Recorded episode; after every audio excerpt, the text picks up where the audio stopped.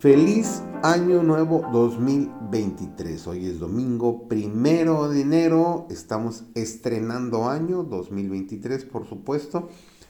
Y estamos también iniciando desde el día de ayer nuestro estudio de este trimestre que se ha titulado Administrar para el Señor hasta que Él venga. Una maravillosa lección.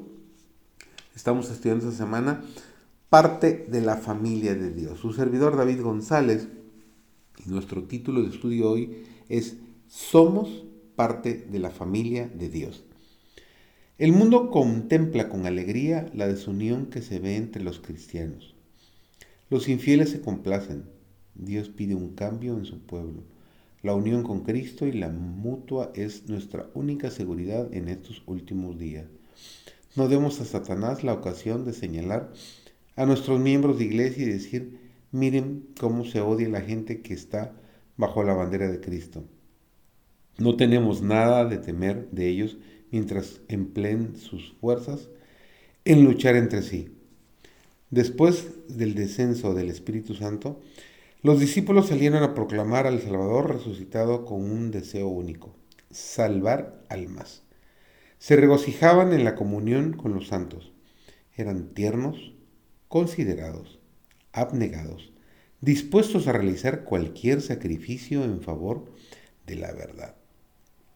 En su asociación diaria mostraban el amor que Cristo les había mandado revelar.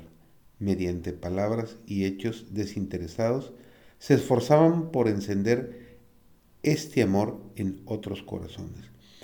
Pues todos sois hijos de Dios por la fe en Cristo Jesús porque todos los que habéis sido bautizados en Cristo, de Cristo estáis revestidos. Ya no hay judío ni griego, no hay esclavo ni libre, no hay varón ni mujer, porque todos vosotros sois uno en Cristo Jesús. Qué hermosa eh, referencia y pensamiento nos deja el apóstol en Gálatas capítulo 3, los versículos 26 al 28. El secreto de la unidad se halla en la igualdad de los creyentes en Cristo.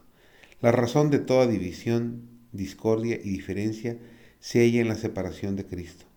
Cristo es el centro hacia el cual todos debieran ser atraídos, pues mientras más nos acercamos al centro, más estrechamente nos uniremos en sentimientos, simpatía, amor, crecimiento en el carácter e imagen de Dios.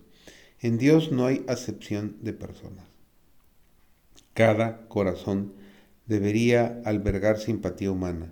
Es un atributo de Dios y nunca se la debiera descartar. Nos dice Mateo 23:8, todos vosotros sois hermanos. Dios ha depositado sobre los hombres la responsabilidad de brindar simpatía a sus semejantes, de ayudar al necesitado, al herido y al maltratado. Muchos se desmoralizan por causa de su propia conducta. Pero, ¿qué miembro de la familia humana puede comprender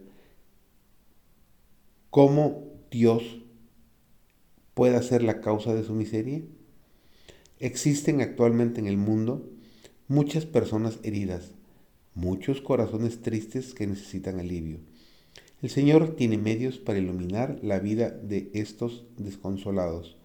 Cada uno de nosotros puede poner a trabajar sus talentos al disipar las nubes, al permitir que penetre la luz del sol de la esperanza y la fe en el que de tal manera amó al mundo que ha dado a su Hijo unigénito, para que todo aquel que en él cree no se pierda, mas tenga vida eterna. Por supuesto, Juan 3:16 el que creó a Eva para que fuese compañera de Adán, realizó su primer milagro en una boda, en la sala donde los amigos y parientes se regocijaban. Cristo principió su ministerio público. Con su presencia sancionó el matrimonio, reconociéndolo como institución que él mismo había fundado. Había dispuesto que hombres y mujeres se unieran en el santo lazo del matrimonio para formar familias, cuyos miembros, coronados de honor, fueron reconocidos como miembros de la familia celestial.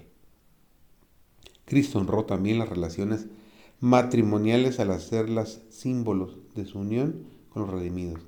Él es el esposo y la esposa es la iglesia, de la cual, como escogida por él, dice en Cantares 4.7, toda tú eres hermosa. Amiga mía, en ti no hay mancha. Tengas un bendecido primero de enero.